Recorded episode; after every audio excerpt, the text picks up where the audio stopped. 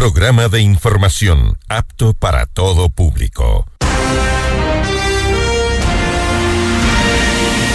FM Mundo 98.1 presenta Notimundo a la carta. 60 minutos de información actualizada y entrevistas a profundidad. El mejor noticiero a la mitad de la jornada. Conducción Gisela Bayona. Dirección de Noticias, María Fernanda Zavala. Dirección General, Cristian del Alcázar Ponce. Este noticiero es transmitido en directo en la app de OnePlus, www.oneplus.tv, canal 14 de Extreme, canal 14 de CNT y canal 14 y 514 de Claro TV.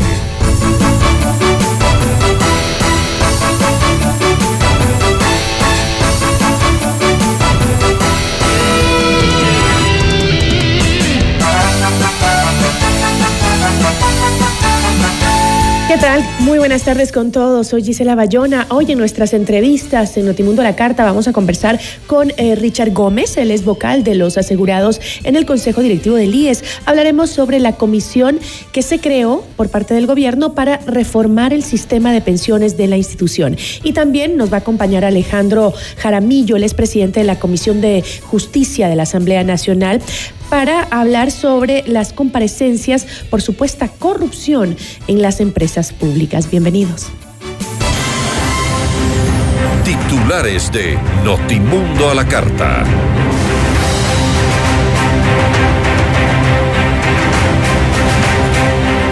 La Comisión de Justicia de la Asamblea analiza una supuesta red de corrupción en empresas públicas. Dividirá en tres fases la fiscalización de este caso. El ministro de Salud descarta la reducción de impuestos a los consumos especiales, pero eh, se mantiene en eh, conversar con conservar contribuciones progresivas para varios productos. El presidente Guillermo Lazo viajará a Suiza para participar en la reunión anual del Foro Económico Mundial. Madre de María Belén Bernal espera la ampliación de la versión de Germán Cáceres en los exteriores de la cárcel de máxima seguridad La Roca en Guayaquil. Un informe de la organización Human Rights Watch alerta sobre la inseguridad que enfrenta el Ecuador. La UNAS exhorta a la ciudadanía a perder el miedo y denunciar todos los delitos de extorsión. La policía detuvo a cinco miembros de la banda delictiva de Los Choneros en Machala, provincia del Oro. Buses exclusivos para mujeres y una universidad municipal son las propuestas de Cristina Cachaguay, candidata a concejal de Quito. Gustavo Alfaro se despide de la selección de fútbol ecuatoriana. En lo internacional asciende a 48 el número de fallecidos en Perú tras las intensas protestas contra el gobierno de Dina Boluarte. Una nueva muerte se registró en el Cusco. Refuerzan la seguridad en Brasilia tras el anuncio de nuevas protestas por parte de simpatizantes del expresidente Jair Bolsonaro. Notimundo a la carta. Buenas tardes y bienvenidos. Notimundo a la carta, una opción para mantenerse informado. Ahora las noticias. El presidente Guillermo Lazo se pronunció sobre las denuncias de corrupción en el sector eléctrico y otras entidades públicas. En una entrevista con Plan B, revista de investigación, el mandatario defendió a Danilo Carrera, a quien se le acusaría de liderar la estructura de corrupción y a quien aseguró conocer 64 años. En uno, es un hombre intachable que no puede ser denigrado usando su cara como logo de narcotráfico, dijo el presidente Guillermo Lazo, y agregó que a él lo atacan porque no está dispuesto a negociar justamente con el narcotráfico. El ministro del Interior, Juan Zapata, justificó ante la Comisión Ocasional de Enmiendas de la Asamblea Nacional la propuesta del Ejecutivo de aplicar una reforma parcial a la Constitución que permita el apoyo de las Fuerzas Armadas en el combate al crimen organizado. Insistió en que esta participación será en casos extraordinarios y estará motivada mediante un informe de la Policía Nacional que deberá ser inmediato basado en documentos de inteligencia y será el presidente de la República quien defina ese apoyo complementario. Tenemos las nuevas amenazas reconocidas desde el 2003, en donde ya tenemos que enfrentar terrorismo, delincuencia organizada transnacional, el narcotráfico y ahora el microtráfico, lavado de activos, trata de personas, ciberataques, obviamente complementando a esto la pobreza extrema, desastres naturales, incidentes de transportes marítimos. ¿Cuáles son los lineamientos de la política de la seguridad externa? Aquí no me voy a, demorar mucho. Obviamente se genera la solución pacífica a las controversias. Tenemos el tema de la promoción de una cultura de paz, el gasto de defensa, la lucha contra el terrorismo, la lucha contra el crimen organizado, la lucha contra los problemas mundial de drogas, lavado de activos, lucha contra la corrupción. Vamos a revisar otros temas. En Notimundo Estelar, José Ruales, ministro de Salud, aclaró que no hay una reducción del impuesto a los consumos especiales a bebidas no alcohólicas y gaseosas, a la cerveza industrial y artesanal, fundas plásticas y alcohol puro, como lo anunció el presidente Guillermo Lazo. Escuchemos. No hay una disminución del impuesto a consumos especiales de estos productos. Lo que hubo fue una que se revirtió el incremento eh, que se da eventualmente por el índice de precios al consumidor, por incremento de la inflación. Ese, de todas formas van contracorriente.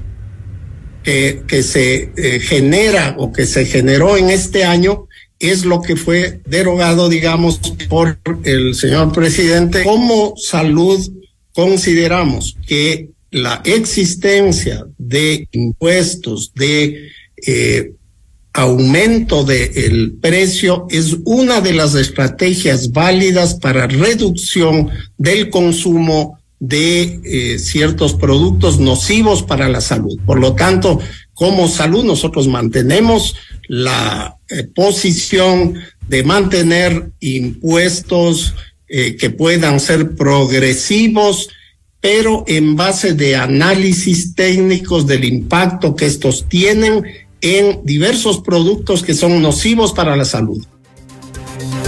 En relación al primer caso de gripe aviar, que fue detectado en Bolívar en una niña de nueve años, insistió en que esta enfermedad es de difícil contagio humano y descartó que puedan haber más casos en otras provincias del país. La gripe aviar en su transmisión a humanos es un efecto eh, sumamente raro, ¿no? Es de difícil contagio y solamente se puede dar cuando hay una manipulación muy cercana, íntima de los animales contagiados, en este caso las aves de corral, los pollos o, gallinas, que en este caso fueron el, la fuente de contagio de una niña de nueve años, ¿no? Que, que jugó, estuvo manipulando, los estuvo cargando, parece que le picaron, etcétera, y se produjo un contagio de animal a humano. Y es muy difícil en este caso la capacidad de transmisión de gripe aviar de humano a humano de la cepa AH5 es eh, mucho menos probable que otras formas de influenza. Minutos antes de que Germán Cáceres amplíe su versión dentro del proceso por femicidio de María Belén Bernal, desde la cárcel de máxima seguridad de La Roca en Guayaquil, Elizabeth Otavalo, madre de Bernal, se refirió a la diligencia. Nosotros estamos a la expectativa de que se diga única y exclusivamente la verdad. Ahora existen verdades y verdades. Esperemos que Germán Cáceres, bajo esta presión, bajo lo que está encerrado como se merece, diga la verdad, quiénes son los cómplices, encubridores y todo lo que pasó la macabra madrugada del 11 de septiembre. Sobre este tema, la Fiscalía General del Estado informó que luego de haber recabado nuevos elementos periciales del celular de María Belén Bernal, solicitó al juez especializado de violencia contra la mujer que envíe la fecha y hora para la realización de la audiencia de revocatoria de medidas cautelares dispuestas para la cadete Jocelyn Sánchez, procesada en este caso. Notimundo a la carta. Información oportuna al instante mientras realiza sus actividades al mediodía. Con Blue Castle Venture recibe el mejor interés sobre tu inversión gracias a su tecnología financiera estricta que no trabaja con criptomonedas. Blue Castle Venture, empresa canadiense que cumple tus sueños. Visita www.mi20ya.com y escríbenos al 0999 770771.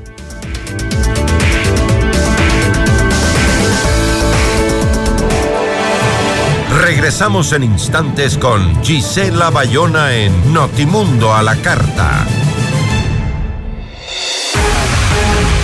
Decisión Ecuador 2023. Con Jorge Ortiz. Este viernes a las 8 horas. Solo por FM Mundo 98.1. Inicio del espacio publicitario. Con el auspicio de Banco Guayaquil. Primero todo. FM Mundo presenta Minuto Forbes con Cristian del Alcázar Ponce. Bienvenidos, el productor argentino Bizarrap y la artista colombiana Shakira sorprendieron en las redes sociales al anunciar una colaboración que será estrenada este miércoles en las plataformas digitales. En simultáneo, desde sus cuentas de Instagram, los artistas subieron una foto juntos con el clásico empapelado que adorna el estudio del argentino y un breve texto que confirmaba la llegada de Bizarrap Music Session 53 junto a emojis con banderas de Argentina y Colombia. Paso en Forbes.com.es. FM Mundo presentó Minuto Forbes con Cristian del Alcázar Ponce. Patrocinado por. Mi nombre es Irlanda Alegría Ávila. Las transacciones que más realizo en mi negocio son los pagos de servicios básicos. Un banco del barrio no solo es un negocio, es también el lugar donde puedes pagar tu planilla de luz, agua, teléfono e internet enviar o cobrar giros nacionales y del exterior, o recargas de celular, televisión pagada e internet en pocos minutos y cerca de casa. Banco del Barrio, en el corazón de tu barrio. En tu mundo, esta es la hora. Son las 13 horas, con 14 minutos. Seamos puntuales, FM Mundo. 100% de suites vendidas. Aprovecha las últimas unidades e invierte en los fabulosos departamentos y oficinas disponibles en Ayan Beyond the Stars, Baile Park. No pierdas la gran oportunidad de ser parte del mejor proyecto inmobiliario de Quito, en donde disfrutarás de una vida llena de servicios y confort. Departamentos listos para entrega a mediados de 2023. Visítanos hoy en República del Salvador y Moscú. Comunícate al 098 854-6364 o ingresa en iambeyondthestars.com. Vive tus sueños a otro nivel. Quito quiere un cambio seguro. El cambio seguro es vivir en un Quito donde los emprendedores sean apoyados sin trabas y sus negocios funcionen de una manera sencilla, ágil y segura. Yo sé cómo hacerlo. Pato Alarcón, alcalde. Alcaldes, CNE 2023. Todos los programas mírelos en nuestro canal de YouTube, FM Mundo Live. Fin del espacio publicitario. Este noticiero es transmitido en directo en la app de OnePlus, www.oneplus.tv, canal 14 de Extreme, canal 14 de CNT y canal 14 y 514 de Claro TV. Continuamos en Notimundo a la Carta, una opción para mantenerse informado con Gisela Bayona.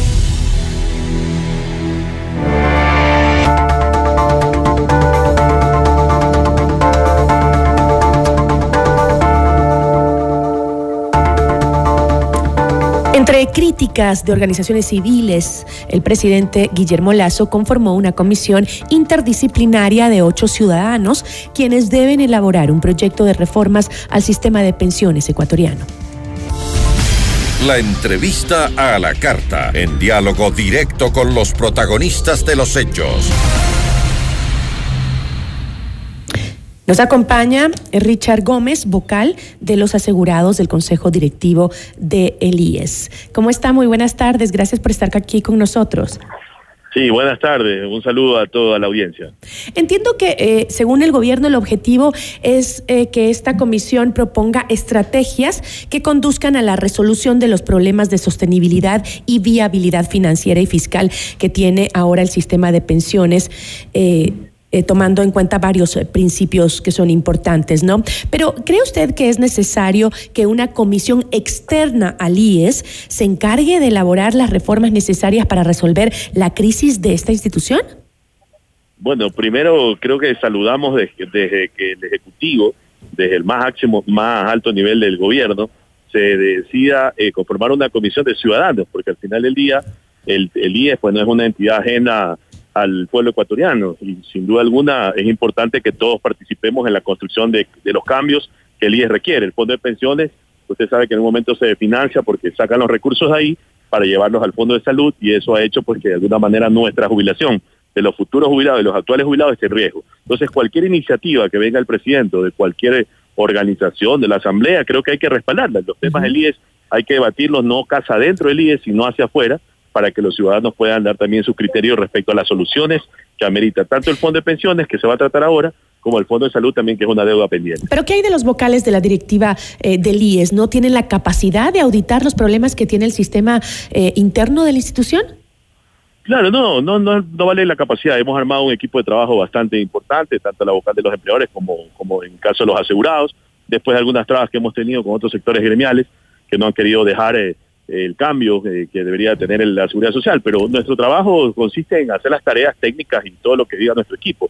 Pero creo que hacer este, ciudadanizar de alguna manera las políticas o los cambios, yo creo que entre más se acerque cualquier medida o cualquier política a la opinión de la gente, a la opinión de los asegurados, que nunca ha sido tomado en cuenta, creo que es un tema bastante positivo. Lejos de que mañana la comisión pueda tener algún resultado, que de alguna forma pues necesite pasar por la Asamblea o por el Ejecutivo. Ahí sabemos que hay unas trabas, algunas disputas políticas que creo que no van a permitir hacer mayores cambios, pero ya el tener una iniciativa ciudadana, el tener ya algún, algún estudio desde el punto de vista ciudadano, creo que nos va a ayudar bastante en la toma de decisiones futuras y en el debate nacional que debemos hacer sobre, sobre el punto este del fondo de pensiones que nos debe preocupar a todos los ecuatorianos, sobre todo a los asegurados.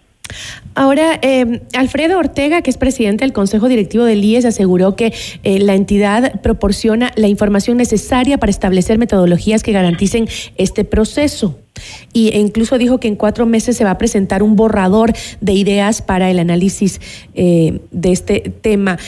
si el Consejo Directivo tiene toda la información necesaria para realizar esta eh, especie de auditoría que se va a hacer. ¿Por qué no se ha hecho este proceso antes internamente? ¿Por qué se hace ahora con gente externa? Le cuento, Gisela, que sí hay eh, estudios internos, hay ¿Ah, gente que el es muy capacitada eh, sobre el tema, han propuesto, inclusive hay borradores que lamentablemente por la inestabilidad del IES y por de alguna forma decirlo, por los intereses que han tenido los vocales anteriores en, estar en otros temas, en otras acciones, y no de preocuparse de la situación del IES, eh, no se ha permitido que esos proyectos salgan adelante y son desconocidos por el resto de la ciudadanía. Hoy que yo tengo la oportunidad de estar en la vocalía, estoy pidiendo esos borradores para poder debatirlos también entre las organizaciones, actualizarlos y comunicarlos al país para que la gente... Pero lo, lógico, lo lógico no habría sido empezar por esa base que ya tiene el IES. Si usted conocía de estos informes que ya existen y que según eh, su propio criterio pues está hecho técnicamente por gente eficiente dentro de la institución, esto no hace ver como que el presidente eh, afirmaría que el IES no tiene la capacidad de autorregularse y usted mismo está diciendo que los técnicos son expertos para hacer este tipo de auditoría y la han hecho, sino que ahí están durmiendo eh, tranquilos sin que nadie los tome en cuenta. Claro, es que yo creo que hay dos momentos importantes. Una, el impulso que les damos con este nuevo consejo de directivo, eh, que vamos a precautelar y vamos a trabajar técnicamente, rodeándonos de gente que realmente pueda aportar en la construcción de la política y en estas propuestas que usted comenta. Y esas propuestas borradores van a servir insumos a la comisión. Pero el hecho que el presidente tome la iniciativa de poner a otros ciudadanos para discutir el tema, yo creo que es lo mismo que podríamos hacer nosotros entre las organizaciones el día de mañana, que también se nos ha ocurrido, poder discutir con, también con los sectores, los diferentes sectores, los que están a favor y en contra, para poder construir esa, esa reforma legal o esa reforma a la seguridad social y que venga con una legitimidad de los asegurados y de los quienes los representan, ¿no? De lo contrario, encerrarnos en cuatro paredes en el edificio Zarzuela, discutir nosotros en los cambios en el IE, sin la participación de la gente, considero que es un error, porque eso es lo que se ha venido haciendo y mire el IES cómo está lamentablemente. ¿Pero tiene esta comisión el respaldo de los afiliados? Bueno, tiene el respaldo del que en este caso mío, que soy el vocal de representación de los asegurados, legítimamente electo por ocho organizaciones nacionales, y como se los expresé el día en la presidencia, nosotros vamos a colaborar para que las organizaciones de campesinos, de jubilados, de trabajadores, los asegurados, también sean escuchados por esta comisión y poder sacar un producto que, que se debata. No quiere decir que ellos van a decidir qué hacer con el IRE. Es un producto que a la final nos puede servir, se podrá modificar, pero no está escrito en piedra. ¿no? Sin embargo, creo que la iniciativa, sin duda alguna, desde mi punto de vista y de algunas organizaciones que represento yo, es muy importante que el presidente también se empodere de estos temas del IES y no como ha pasado tradicionalmente, que todos los gobiernos lo único que han utilizado al IES como caja chica, pero no han lanzado una sola propuesta. Pero mire lo que dice el FUT. El, eh, el FUT emitió un comunicado en el que manifiesta eh, justamente su posición de rechazo a la creación de esta comisión. Eh, para los sindicalistas, la decisión del gobierno fue unilateral con el objetivo de tomarse el IES, dicen. Por eso condenan o condenamos, la, dicen los del FUT, la creación de la comisión que evalúe la institución y que plantee reformas. Esa instancia ha sido constituida a espaldas de los afiliados y de los jubilados. Eso fue lo que dijo este comunicado. Y dicen eh, que el presidente estaría formando una comisión con integrantes seleccionados únicamente por el Ejecutivo. Es, es decir, no están diciendo lo que usted como representante acaba de decir, es, eh, que, que, se está tratando con la ciudadanía, sino son, es un grupo electo por el Ejecutivo y parte del Ejecutivo, que no parte de los afiliados, ni, ni de los jubilados, ni, ni de los que debería ser los que estén en esa comisión. Sí, Gisela, pero la verdad es que, por ejemplo, el FUD ha tenido la vocalía del líder, los asegurados durante 16 años, el vocal Hidrobo, la vocal Paulina y el señor Clavijo, que no quería salir de ese puesto y que no nos representaba a nadie. Y yo pregunto, ¿qué propuestas hicieron esos delegados del FUD durante mucho tiempo? Entonces, cuando toma la iniciativa el presidente, entonces está mal. Pero cuando ellos estuvieron en el puesto 16 años, lo único que hicieron fue quebrar el IE. Entonces, esa es una realidad que pero, el país... Pero entonces, ¿dónde está la, la, participación de los jubilados y los afiliados en la comisión? Eh, tenemos que participar en, la, en esa comisión, eh, tendremos que pedirse recibidos, participar, yo soy dirigente gremial también, uh -huh. de la extensión de la mayoritaria a nivel nacional, y participaremos en un amplio debate del tema. Pero el hecho de que desde, desde la presidencia se debata o se impulse el debate ya de construir una solución o algunas variables de solución para sostener el fondo de pensiones durante a los próximos 30 o 60 años, yo creo que es aplaudible el hecho de hacerlo para poner en debate el tema ante el país. Y yo creo que ese espaldarazo que da el presidente es importante reconocerlo. Ya el producto en sí dependerá de todos los, mecanismos de diálogo y participación que nosotros también provoquemos. No provocamos nada, imagínense, criticando todo como ha hecho el FUT tradicionalmente y, y siempre está en la posición, pero no plantea ninguna solución a la situación de la crisis. Y ellos son responsables también con sus vocales de todas las malas decisiones que les ha tomado y que nos han llevado prácticamente a la situación actual que está. Eh, señor Gómez, ¿cuál es eh, su situación jurídica en este momento? Eh, luego de pues, que el Frente Popular el 3 de enero acudiera a la Fiscalía General del Estado para presentar una denuncia por supuesta simulación de funciones. Bueno, yo he firmado la acción de personal, lo que haga el, el el MPD, todos ellos son lo mismo, el Frente Popular, son las mismas personas que carecen de legitimidad en sus cargos y muchos de ellos de legalidad en sus nombramientos. Me tiene totalmente sin cuidado, hay una sentencia que hemos ganado, se ha dado paso al nombramiento, estoy participando ya de las sesiones del Consejo Directivo. Ellos han presentado dos demandas y las dos las han perdido en Quito y en el Cantón Mejía. Y como malos perdedores, pues ya los conocemos, hacen a la, siempre de alguna manera cuestionan a cualquiera que se oponga a los criterios de ellos. Yo me pregunto si 16 años ellos han estado y no han hecho nada, ¿por qué no permiten que haya el cambio con otra persona que representa a los asegurados también? Porque yo también tengo 23 años aportando y nunca he conocido que han hecho el vocal por nosotros. Entonces vamos a cambiar eso, vamos a hacer una vocalía colectiva, vamos a ayudar a transformar el IES desde la lógica en donde nosotros estamos justamente para poder consolidar un cambio y que la gente sienta que ese cambio es positivo, ¿no? No somos salvadores totalmente porque no sé cuánto tiempo estaremos, somos, yo soy al menos un vocal transitorio hasta que el CNE convoque elecciones, participaremos en esas elecciones, sea yo de candidato o algún otro compañero que tenga las características de luchar por el IES, y ahí pues abonaremos justamente a las soluciones y no a la crítica como hace el fútbol cuando tuvo el poder 16 años y no hizo nada por resolver los problemas en salud y en el fondo de pensión. Entonces, señor Gómez, eh, jurídicamente su, eh, su representación es legítima dentro del Consejo Directivo. legítima porque me eligieron siete organizaciones nacionales y una más que ahora me está respaldando, que es la Confederación Nacional de, Afiliados al Seguro Campesino.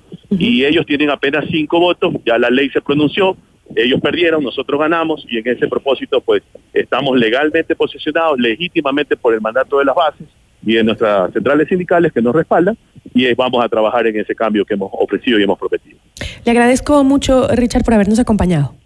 Gracias, Gisela. las órdenes. Una buena tarde. Richard Gómez, vocal de los asegurados en el Consejo Directivo del IES. Ya volvemos con Notimundo a la carta. Decisión Ecuador 2023. Con Jorge Ortiz. Este viernes a las 8 horas. Solo por FM Mundo 98.1. Inicio del espacio publicitario. Y ahora, el mundo del deporte con Eduardo Andino. Hola, ¿qué tal amigos y amigas? A continuación las últimas noticias en el mundo del deporte. Independiente del Valle presentó a sus refuerzos. El club ecuatoriano presentó a sus nuevos fichajes para una temporada en la que deberá afrontar cinco torneos. Este año, el equipo de Sangolquí disputará la Supercopa Ecuador, la Recopa Sudamericana, la Liga Pro, la Copa Ecuador y la Copa Libertadores. El club de Sangolquí presentó el pasado miércoles a Anthony Landazuri, Michael Hoyos, Kevin Rodríguez, Jordi Alcíbar, Agustín García Basso, Gustavo Cortés y Snyder Cabezas. Estamos muy contentos con todos los chicos que se sumaron al plantel. La competencia interna que habrá durante el año nos vendrá muy bien. Todos han llegado para darle un salto de calidad a la plantilla, expresó Martín Anselmi, director técnico del equipo. Hasta aquí el mundo del deporte con Eduardo Andino. En el 2023 llega Ecuador Ara Malikian, el genio del violín. Un espectáculo extraordinario del más alto nivel. The Ara Malikian World Tour. Su virtuosismo te hará vivir la música de un modo emocionante, diferente entre lo clásico del violín y la irreverencia del rock. Una experiencia única. Quito, 18 de mayo, Teatro Nacional Casa de la Cultura. Preventa ya disponible en ticketshow.com.es, Río Centro, Mole El Jardín y Paseo San Francisco. 10 meses sin intereses con tarjetas Produbanco. Ara Malikian te lo trae Top Shows. Ven y vive la experiencia Pícaro, ahora en Quito, un lugar que te va a encantar. Deliciosa comida, sabores incomparables, momentos únicos, un ambiente alegre y divertido para que disfrutes intensamente en pareja, entre amigos o con toda la familia. En Pícaro, a la hora de almuerzo los niños comen gratis. Miércoles, jueves, viernes y sábado, la mejor música en vivo. Nos encontramos en Cristóbal Gangotena e Isabela Católica La Floresta. Reservas al 099-074-0000 y pícaro.es. Pícaro Resto Grill, las cosas ricas de la vida. Un, dos, un, dos, tres. Un, dos, un, dos, tres. Triplique lo bueno con el Maxi Multiplicador 3x2 de Super Maxi. Compre dos cereales Zucaritas Kellogg's 480 gramos y el tercero gratis. Compre dos detergentes Luisa de Primavera Deja 5 kilos y el tercero gratis. Compre dos pañitos húmedos Haggis por 100 y el tercero gratis. Son más de 300 productos en 3x2. Del 5 de enero al 1 de febrero. Las promociones tienen un lado súper. Super Maxi. El placer de comprar. Llegó el gran despertón de rebajas a Ito. Este sábado 14 de enero hasta las 3 de la tarde. Encuentra toda la tienda de moda y hogar con descuentos hasta el 20%. Además, aprovecha descuentos del 50% en mercadería seleccionada. Recuerda que si tu compra la realizas con tu crédito directo Planeta, la puedes diferir hasta 24 meses. Te esperamos en el gran despertón Aplican condiciones. Quito quiere un cambio seguro. El cambio seguro es vivir en un Quito donde los emprendedores sean apoyados sin trabas y sus negocios funcionen de una manera sencilla, ágil y segura. Yo sé cómo hacerlo. Pato Alarcón, alcalde. Alcaldes, CNE 2023. Descarga nuestra increíble app FM Mundo 98.1 para escucharnos y vernos en vivo. Hasta aquí la publicidad. Este noticiero es transmitido en directo en la app de OnePlus, www.oneplus.tv, canal 14 de Extreme, canal 14 de CNT y canal 14 y 514 de Claro TV. Continuamos en Notimundo a la Carta, una opción para mantenerse informado con Gisela Bayona. Notimundo a la carta, una opción para mantenerse informado. Ahora las noticias.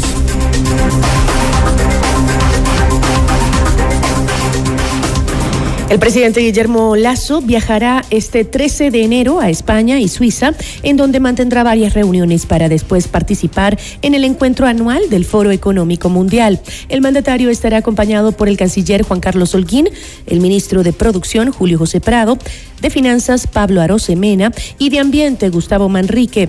Se prevé su retorno para el 19 de enero.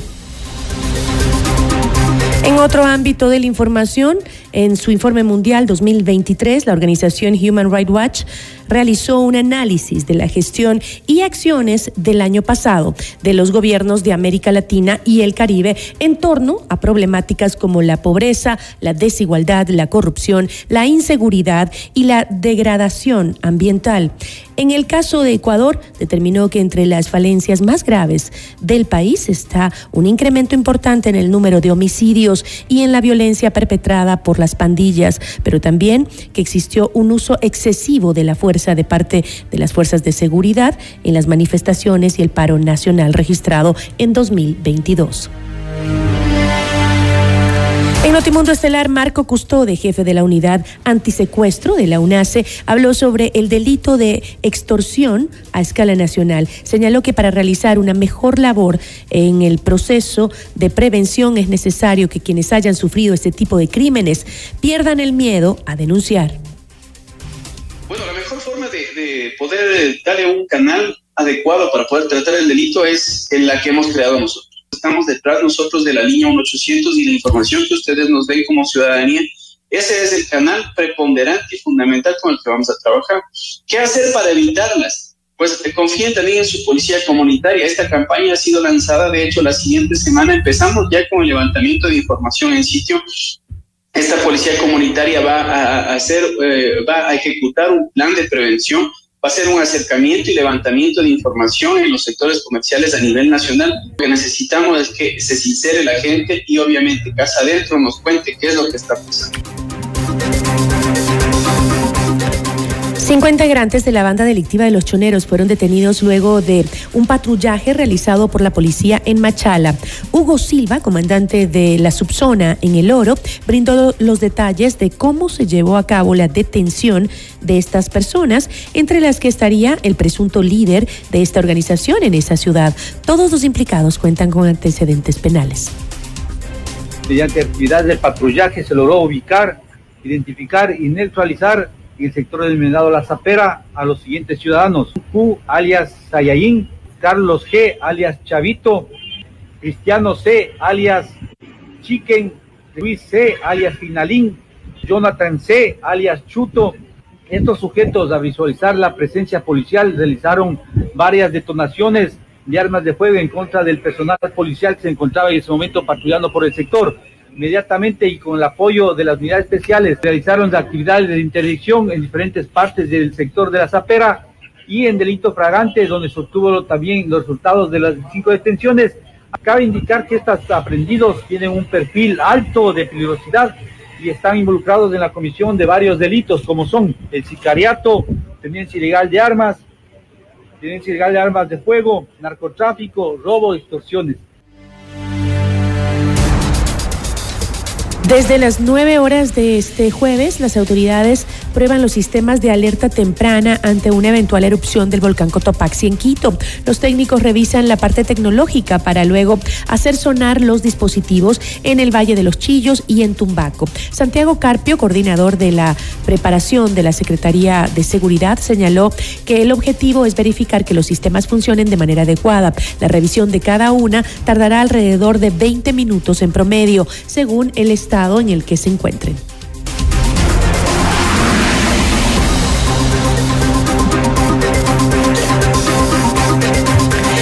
Minutos antes de que Vamos a hacer una pausa en la información, enseguida volvemos con más. Quédese con nosotros.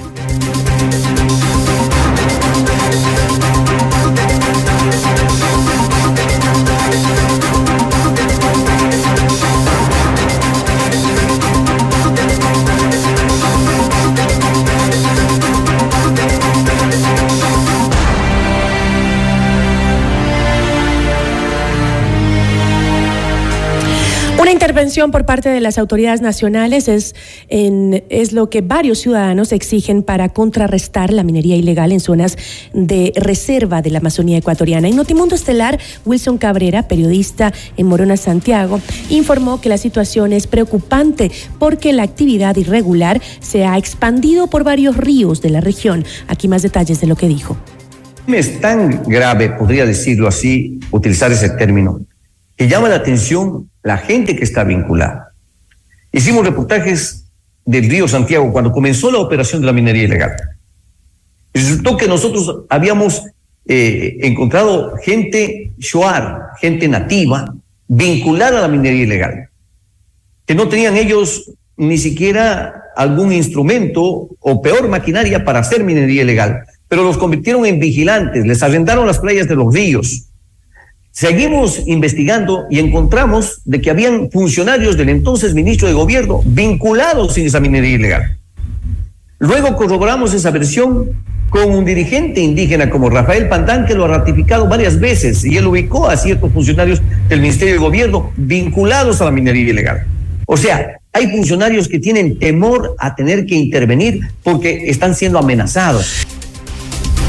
En Notimundo al Día, Víctor Herrera, comandante de la Policía del Distrito Metropolitano de Quito, informó las acciones que se están tomando para disminuir el número de delitos y suicidios en la capital. Aseguró que la lucha de la fuerza pública contra la delincuencia en la capital se la realiza con la articulación del sistema de justicia para garantizar que los criminales sean castigados de acuerdo a las leyes del país. La Policía Nacional está haciendo el mayor de los esfuerzos para eh, hacer una contención y disminución de los, de los delitos. Hay que entender que se está articulando de la mejor manera todo lo que es el sistema punitivo para tener un mejor resultado. Nosotros el año pasado eh, a nivel nacional cerramos con una tasa de 25.6 muertes violentas a nivel nacional. El DMQ tiene una tasa de 6 eh, punto 3, es decir, nosotros terminamos con 182 muertes violentas. De estas muertes violentas hay que diferenciar la, tipología, es decir, por violencia interpersonal y por violencia criminal. El 52% se dio por violencia interpersonal, es decir, por riñas, por riñas especialmente en los espacios públicos. Uno de los detonantes principales de los incidentes que se dan aquí en Quito justamente es la ingesta eh, de licor. El acoso sexual es una práctica que todavía prevalece en el transporte público de la capital y que no ha podido ser erradicada, pese a que se han elaborado distintas campañas sobre el tema. En Notimundo al Día, Cristina Cachaguay, candidata a concejal de Quito por Unidad Popular, explicó que otros temas y cuál es su propuesta para contrarrestar esta práctica y brindar mayor seguridad a las mujeres. En el caso particular de las mujeres, ocho de cada diez mujeres hemos sufrido algún tipo de acoso y violencia dentro del transporte público. Nosotros proponemos con Natasha Rojas crear vagones exclusivamente para las mujeres. Ahora lo existe para, eh, se llama vagones escolares, donde se movilizan los niños, los adolescentes, los jóvenes que van a las instituciones públicas. Nosotros decimos también podemos crear un vagón para mujeres. Las que desean, las que quieren irse seguras, hay que buscar esos espacios. Hay que garantizar y hay que devolver a la ciudadanía una movilización digna y creo y consideramos que sí es posible.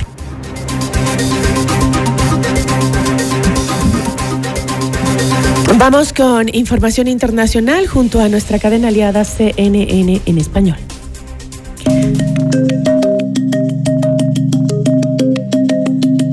Hola, soy Yemile Castejón desde Atlanta y estas son las cinco cosas que debes saber a esta hora. El presidente de Estados Unidos, Joe Biden, dijo una vez más que toma los documentos clasificados en serio luego del descubrimiento de un segundo conjunto de documentos clasificados en su casa de Wilmington, Delaware. Biden dijo que el garaje donde se encontraron los documentos estaba cerrado luego de que los reporteros le preguntaran en qué estaba pensando al tener documentos clasificados junto a su Corvette. El presidente dijo que iba a tener la oportunidad de hablar sobre todo esto, si Dios quiere, pronto. 523 civiles permanecen en la ciudad ucraniana de Soledar mientras las fuerzas rusas y ucranianas luchan ferozmente para recuperarla. Así lo explicó el jefe ucraniano de la Administración Militar Regional de Donetsk, Pablo Krilenko, quien dijo que trabajan en ayudarlos en evacuar la ciudad. Krilenko agregó que las evacuaciones se reanudarían cuando se sepa que es posible llegar allí en un transporte especial y no haya riesgo para la población civil. Desconoce si hay niños entre este grupo de civiles y señaló que la mayoría tiene más de 50 años. En días recientes, Rusia ha afirmado haber realizado avances en la ciudad de Soledar en medio de algunos de los combates más feroces de la guerra. Ucrania afirmó este jueves que mató a 100 soldados enemigos en un ataque coordinado contra una posición rusa cerca de la ciudad de Soledar, en Donetsk. Sin embargo, CNN no puede verificar de forma independiente el reclamo. La tasa de personas que mueren de cáncer en Estados Unidos ha disminuido continuamente durante las últimas tres décadas, según un nuevo informe de la Sociedad Estadounidense del Cáncer. La tasa de mortalidad por cáncer en Estados Unidos ha caído un 33% desde 1991, lo que corresponde a un estimado de 3,8 millones de muertes evitadas, según el informe publicado el jueves en California, a Cancer Journal for Clinicians. La tasa de vidas perdidas por el cáncer siguió disminuyendo en el año más reciente para el que hay datos disponibles entre 2019 y 2020 en 1,5%. La disminución del 33% en la mortalidad por cáncer es realmente formidable, dijo Karen Knudsen, directora ejecutiva de la Sociedad Estadounidense del Cáncer. El informe atribuye este progreso constante a mejoras en el tratamiento del cáncer, descensos en el tabaquismo y aumentos en la detección temprana. Notimundo a la carta. Información oportuna al instante mientras realiza sus actividades al mediodía.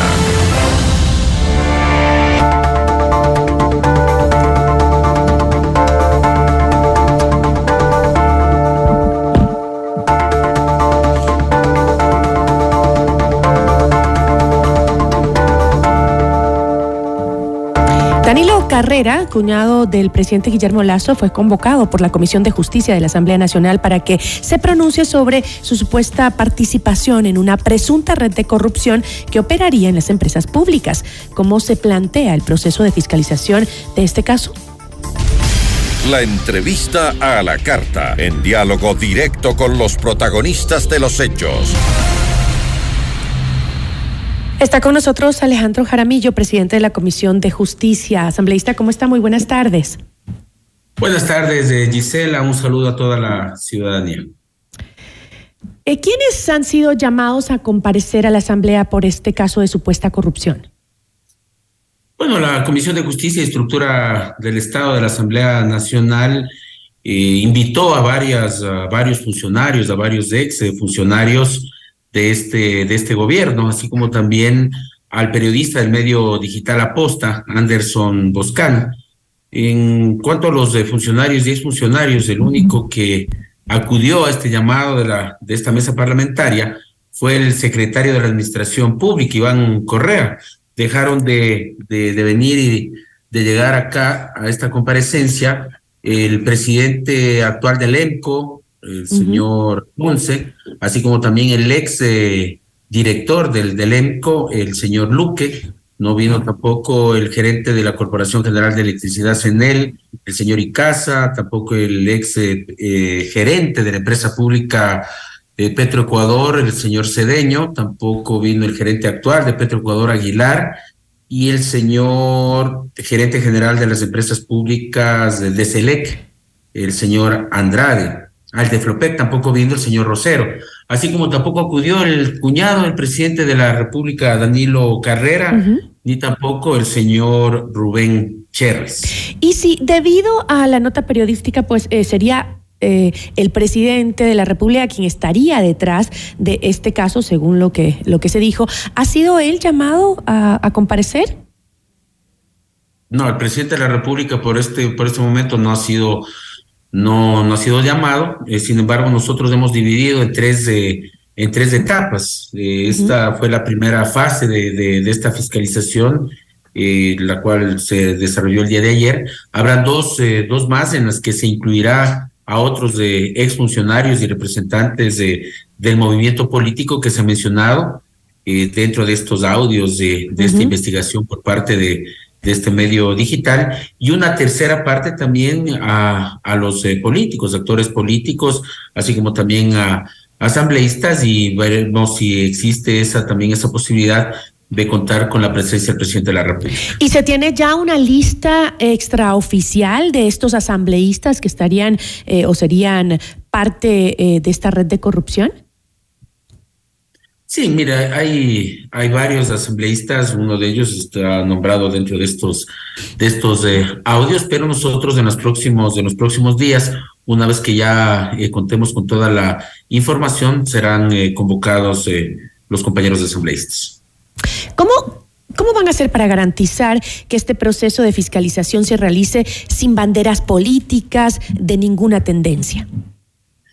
Mire, nosotros eh, siempre en la Comisión de Justicia y Estructura del Estado hemos trabajado de esa manera, sin apasionamientos eh, en absoluto. Queremos hacer una fiscalización seria, una fiscalización objetiva, una fiscalización eh, transparente. Por ahí el día de ayer se le escuchaba al asambleísta Maldonado del oficialismo decir que no tenemos la atribución ni la competencia para fiscalizar. Y yo le recordé a Maldonado que el artículo 120, numeral 9 de la Constitución de la República del Ecuador nos da esa atribución de fiscalizar, más aún cuando existen presuntos actos de corrupción en las diferentes instituciones que han sido nombradas, eh, CENEL, CELEC, eh, Petroecuador, los sectores estratégicos. Y ahí existen que, se han manifestado que existen varios eh, procesos de, contratación, ya sean dinámicos, de procesos comunes o también aplicando el proceso de régimen eh, especial que existen eh, corruptelas o indicios de que existirían presuntos actos de corrupción. Además de, la investigación eh, e informes como que se hacen como en la mayoría eh, de los eh, casos tratados por la Asamblea, ¿qué medidas podría plantearse tratándose de que este es un caso que envuelve a la cúpula del gobierno nacional? Bueno, nosotros tenemos que decir de manera clara, este proceso, como le digo, va a ser totalmente transparente. No vamos a permitir de ninguna manera que aquí pretendan algunas bancadas la, algunas bancadas políticas que pretendan eh, que, que se conforme una comisión multipartidista. Claramente lo dice el artículo 26, numeral 3 de la Ley Orgánica de la Función Legislativa, que una vez que, la que una de las comisiones permanentes especializadas hayan tomado conocimiento de estos eh, procesos de fiscalización, las otras ya no podrán intervenir. Entonces, el día de ayer yo dispuse, en mi calidad de presidente de la comisión, de que a través del eh, presidente de la Asamblea Nacional sea comunicado a las otras comisiones especializadas para que tengan conocimiento de que esta comisión ha abocado en cuanto a este proceso de fiscalización, que lo han denominado el, el gran eh, eh, padrino. Además, se va a presentar al final un informe sobre el cual el Pleno deberá resolver, eh, de ser el caso, que se desprendan otros, otros procesos y una vez que analicemos toda la documentación que ya el día de ayer el señor Boscán remitió a esta comisión, toda esa documentación, tanto de los procesos eh, contractuales de las diferentes instituciones, así como también la intervención de algunos, de algunas personas eh, naturales, de algunos eh, ciudadanos que también han estado involucrados en estos presuntos actos de corrupción. En esta primera sesión que se dio, ¿el ministro de Gobierno respaldó al cuñado del presidente? Mire, no, el, el ministro de Gobierno, Francisco Jiménez, acudió pero no estaba invitado a, ser parte de esta mesa eh, parlamentaria, tomando en cuenta que, como le dije, va a existir otra etapa que también eh, es probable que eh, le tengamos presente aquí al ministro de Gobierno. Lo que sí, vino el señor Correa, el, el, secretario de la Administración Pública, y quien dio contestación a algunas inquietudes y algunas preguntas de, de, algunos miembros de, de, esta mesa parlamentaria de justicia y estructura del Estado. Respecto a la acción del cuñado del presidente. Sí, efectivamente. Y, eh, si, el señor manifestó que sí lo, que, que, sí lo conoce, señaló que también que el gobierno no ha estado inmerso en ningún tipo de irregularidad o, o hecho de corrupción, pero más allá de lo que se diga, la mesa parlamentaria deberá analizar esas acciones y pruebas que se, se han presentado. Deberían ser los principales, estos funcionarios públicos, el secretario de Administración Pública, el, eh, el, propio presidente de la República debe estar preocupado por todos estos eh, presuntos eh, hechos de corrupción, por estas irregularidades. Y hay que investigar, pues debería el presidente de la República ser el, el primero en estar denunciando estos presuntos hechos de, de, corrupción y que vaya a la Fiscalía General del Estado. O por lo menos apoyando la investigación, ¿no? Perdón. O por lo menos apoyando la investigación los funcionarios de Estado. Demoraron tanto, demoraron más de 48 horas de hacer un mínimo eh, pronunciamiento. Cuando existen audios, eh, claramente se señalan a varios funcionarios públicos, a ex funcionarios públicos, y le indican también al cuñado del presidente de la República y lo denominan como el gran padrino.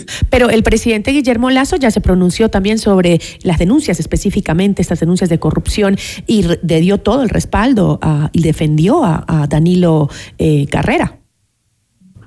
Mire, yo, yo le digo una cosa, el presidente de la República aparece de manera tarde a una cuestión que, que le involucra a todos los eh, funcionarios públicos, que le involucra al Ejecutivo, que le involucra a la Asamblea Nacional, a la ciudadanía no puede ser que, que, se diga así de manera, de manera suelta y que quede ahí.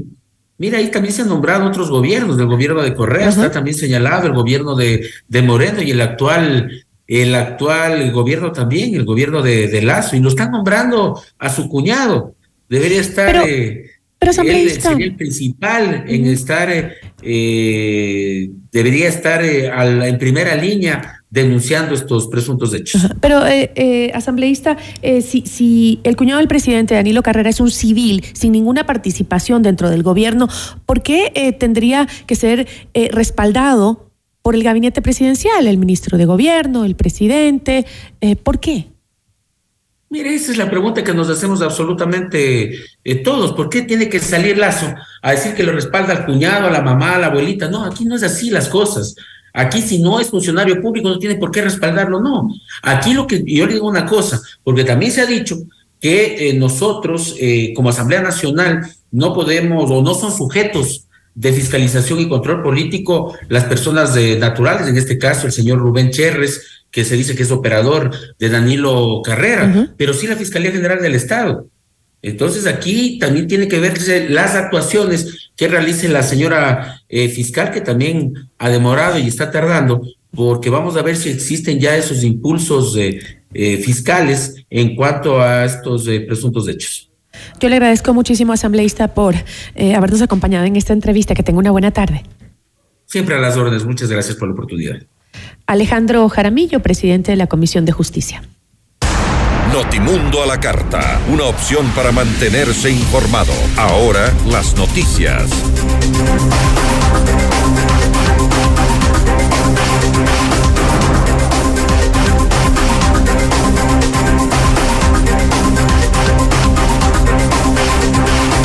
Con información nacional. Gustavo Alfaro ya no será el director técnico de la selección ecuatoriana de fútbol. Así lo informó Francisco Egas, presidente de la Federación Ecuatoriana de Fútbol, la cual adeuda a Alfaro y a los integrantes del cuerpo técnico el salario de noviembre. Según fuentes del diario El Comercio, los eh, premios por clasificar al Mundial tampoco han sido pagados, lo cual habría sido otro de los motivos por los que el estratega no quiso renovar el contrato. Conozca eh, la información ampliada de este tema en Mundo Deportes con Eduardo Andino a las 19 horas con 30 minutos. En Notimundo a la Carta es momento de realizar un recorrido por el mundo.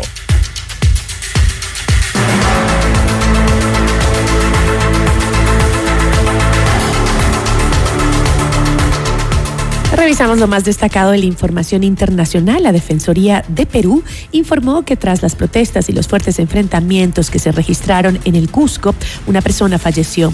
Con esta suman 48 personas que han fallecido hasta el momento en el marco de las manifestaciones que se viven en ese país desde la destitución del expresidente Pedro Castillo. Por su parte, el Ministerio del Interior detalló que un total de 19 policías resultaron heridos en choques con personas que intentaron ingresar al aeropuerto Puerto Internacional Alejandro Velasco Astete en el distrito eh, durante las movilizaciones registradas este miércoles en la región del Cusco. Y el gobierno de Luis Ignacio Lula da Silva dispuso reforzar la seguridad en Brasilia ante el anuncio de seguidores del exmandatario Jair Bolsonaro de realizar nuevas movilizaciones hacia los edificios oficiales.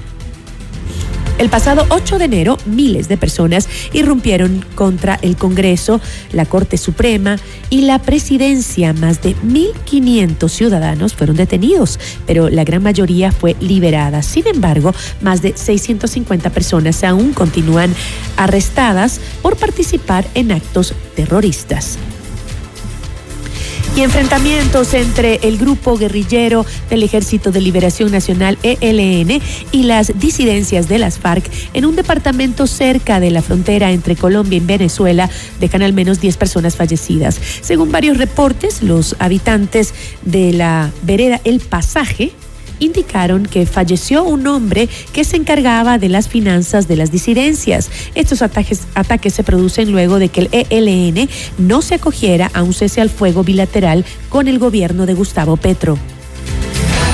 Inmediato, inmediato, inmediato. En FM Mundo esta es una noticia de última hora. Germán Cáceres, principal sospechoso del femicidio de María Belén Bernal, cambió su versión de los hechos. El exteniente de la policía reconoció que estranguló a María Belén Bernal cuando estaba ebrio tras una fuerte discusión. El abogado de la familia de la víctima contó que Cáceres habría reconocido ser el autor del femicidio de su esposa. El exoficial sacó el cadáver de la Escuela Superior de Policía y enterró a su pareja por su cuenta, sin ninguna ayuda. Luego, el eh, eh, luego Cáceres se acogió al silencio y no respondió ninguna pregunta de los abogados de las partes. Así concluimos la información en Notimundo a la Carta. Recuerde, si quiere mantenerse bien informado, síganos en nuestras redes sociales. Somos FM Mundo, la radio de las noticias. Yo soy Gisela Bayona. Hasta el día de mañana.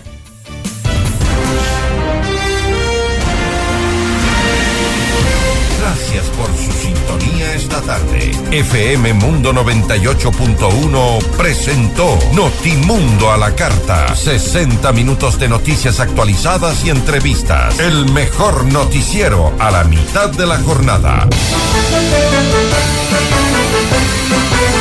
Conducción Gisela Bayona. Ingeniería de sonido Mauro Olivo. Producción FM Mundo Live Javier Merino. Dirección de arte Laili Quinteros. Coordinación y redacción Fernanda Utreras. Redacción y redes sociales José Martín Muñoz. Dirección de noticias María Fernanda Zavala. Dirección general Cristian del Alcázar Ponce.